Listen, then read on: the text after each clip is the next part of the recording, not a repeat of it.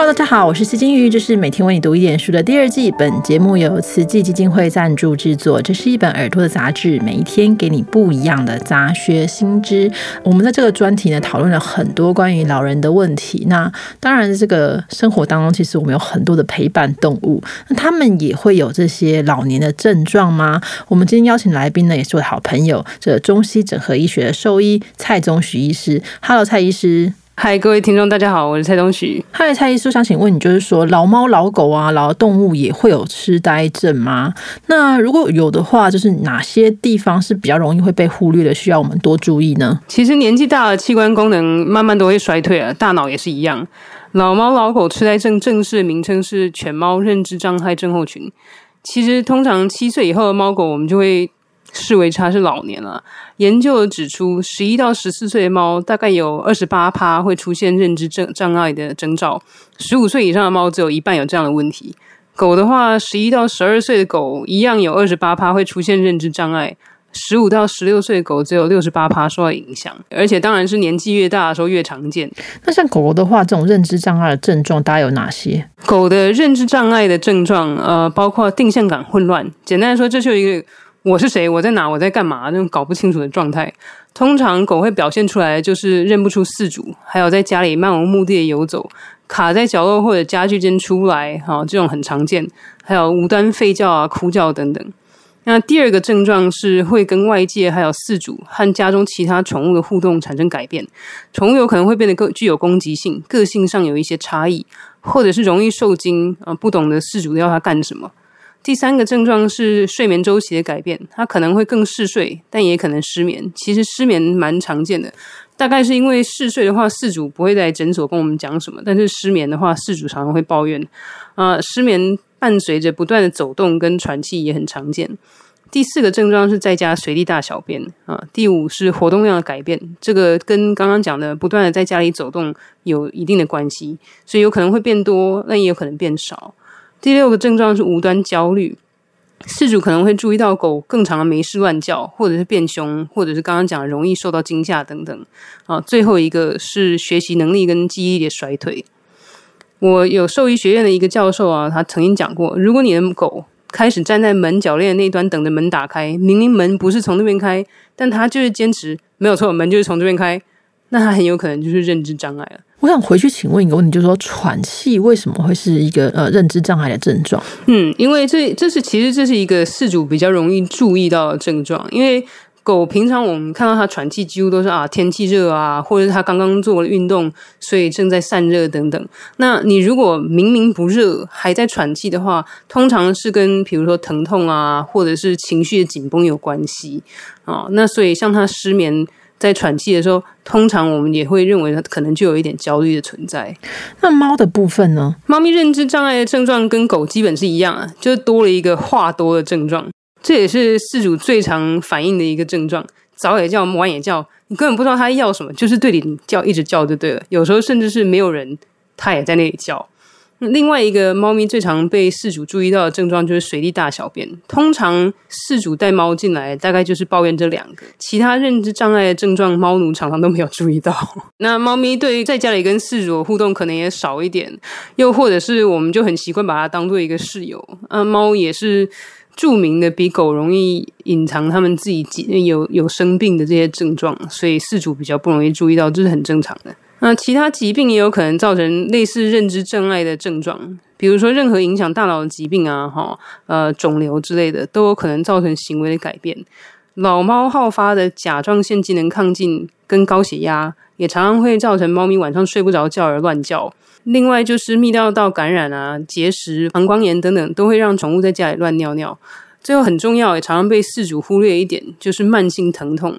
最常见的来源在老狗跟老猫身上是牙周病和关节炎，它会让宠物活动力降低，让宠物跟饲主还有其他宠物的关系改变，可能会变得不爱玩，怕被其他宠物撞到，变得暴躁易怒，变得爱哭，变得爱粘人。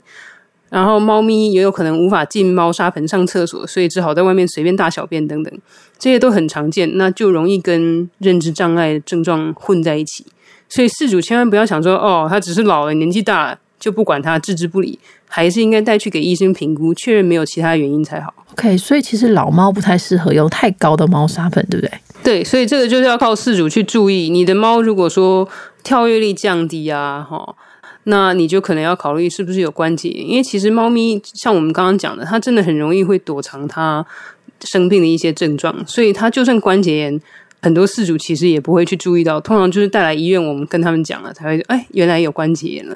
那猫砂盆，我通常像我也有朋友用那种边很高的猫砂盆去防止那个猫把猫砂拨出来。其实我觉得年纪轻的时候这都没有关系，而且它还可以强迫猫咪做一些运动，跳进去之类的。呃，可是年纪大了，你最好就是要选那种有门的，或者是门槛低的，甚至是没有门槛，让他直接就可以走进去，而不需要跨进去，甚至是跳进去的猫砂盆。那认知障碍的部分，就是有没有什么方法可以确认它？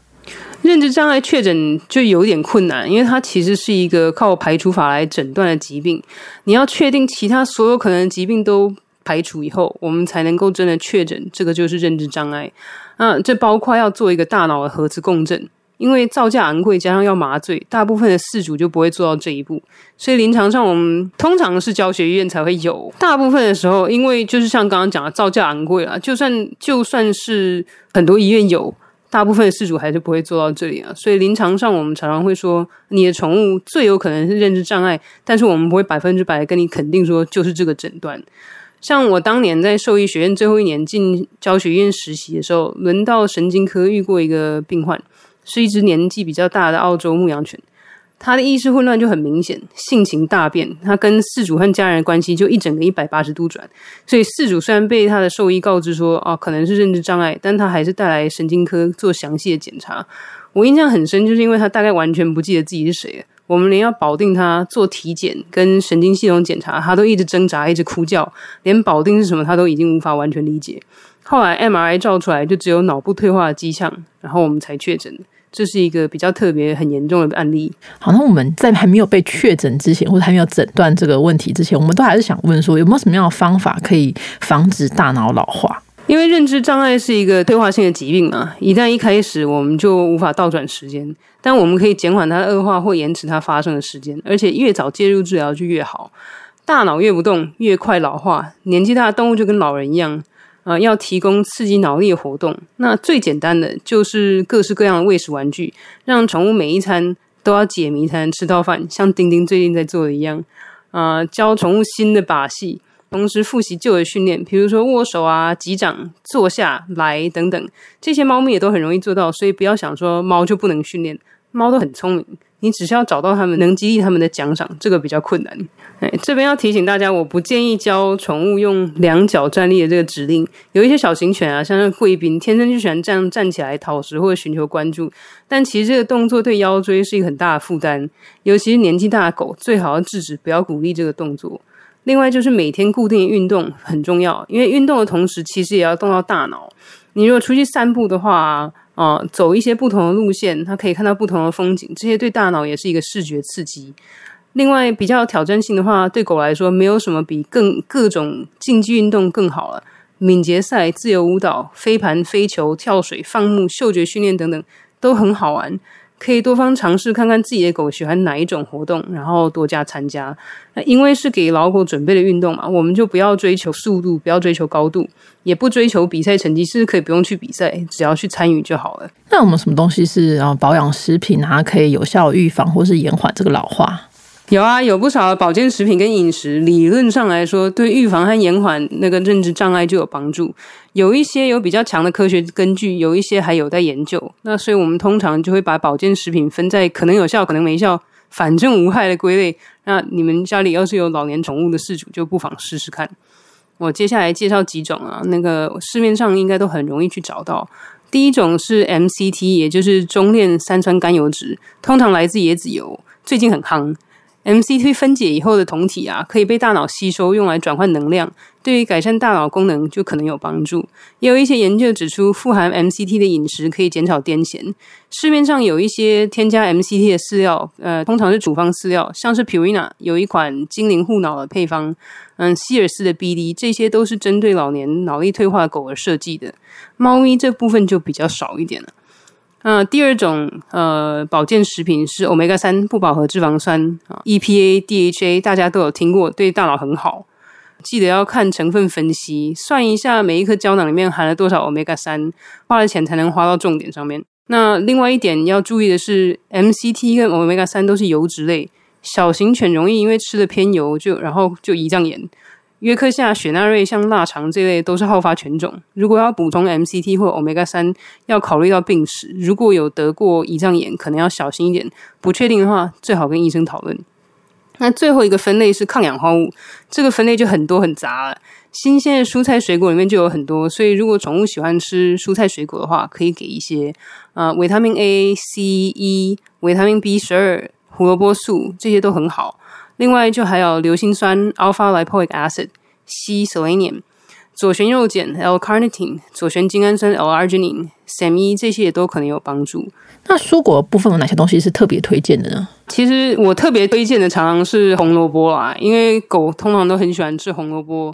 呃，生吃的话脆脆的，然后又甜甜的，所以尤其是胖狗，我常常跟饲主讲啊，如果说你一定要给你的胖狗什么零食的话，就给一些红萝卜就好了，其他的就算了吧。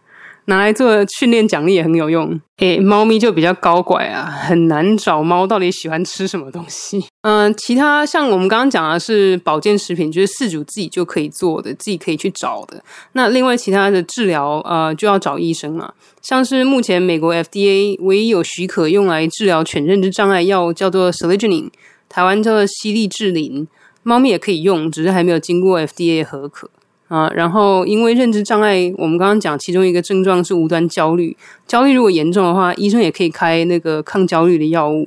像我还有在做中医嘛，中医有一些安神助眠的方子，比如说酸枣仁汤啊，我们也会开。针灸也很有用，针灸可以刺激头部的穴道，对于焦虑和失眠也有帮助。治疗关节炎更是有那个显著的效果。饲主在家的话，可以多帮宠物做头部穴道的按摩，像是头顶的百会穴。还有耳朵后面的安神穴，五奏五波比啦。嗯，那这两个穴道具体在什么地方？我们通常是讲说，呃，你把耳朵，诶，画一个中线到头顶那个地方就是百会穴。耳朵正后方，呃，摸起来，你可以从耳朵上面滑到耳朵最下一端，好，从后面滑过去，然后摸到最大那个。凹陷就是安神穴了。OK，按摩是一个呃侵入性比较低的，那大家不要没事的时候拿一根针灸针去戳你家猫猫的穴道哈。对，是请不要这样做，尤其是猫的话，你绝对会被咬。那最后，那蔡医师有没有什么部分想要跟大家再呼吁一下的呢？诶，其实我们在临床上真的常常看到饲主会带猫狗进来，然后我们问一些问题以后，他讲啊，他就只是老了。大家要记得，老年不是疾病。他只是老了没有错，但是不代表他做的一些行为就是正常的啊，还是要跟医生讨论。然后我们最好及早可以介入，这样的话就可以减缓老化的发生。好的，谢谢蔡医师的分享哈。原则上就是动物跟人一样，那多注意啊，多在乎他们，多看看他们是不是有什么地方不一样。那也许及早介入治疗就会有比较好的方法哈。那我们今天非常谢谢蔡医师的分享。嘿，不会，谢谢金鱼，谢谢大家的收听。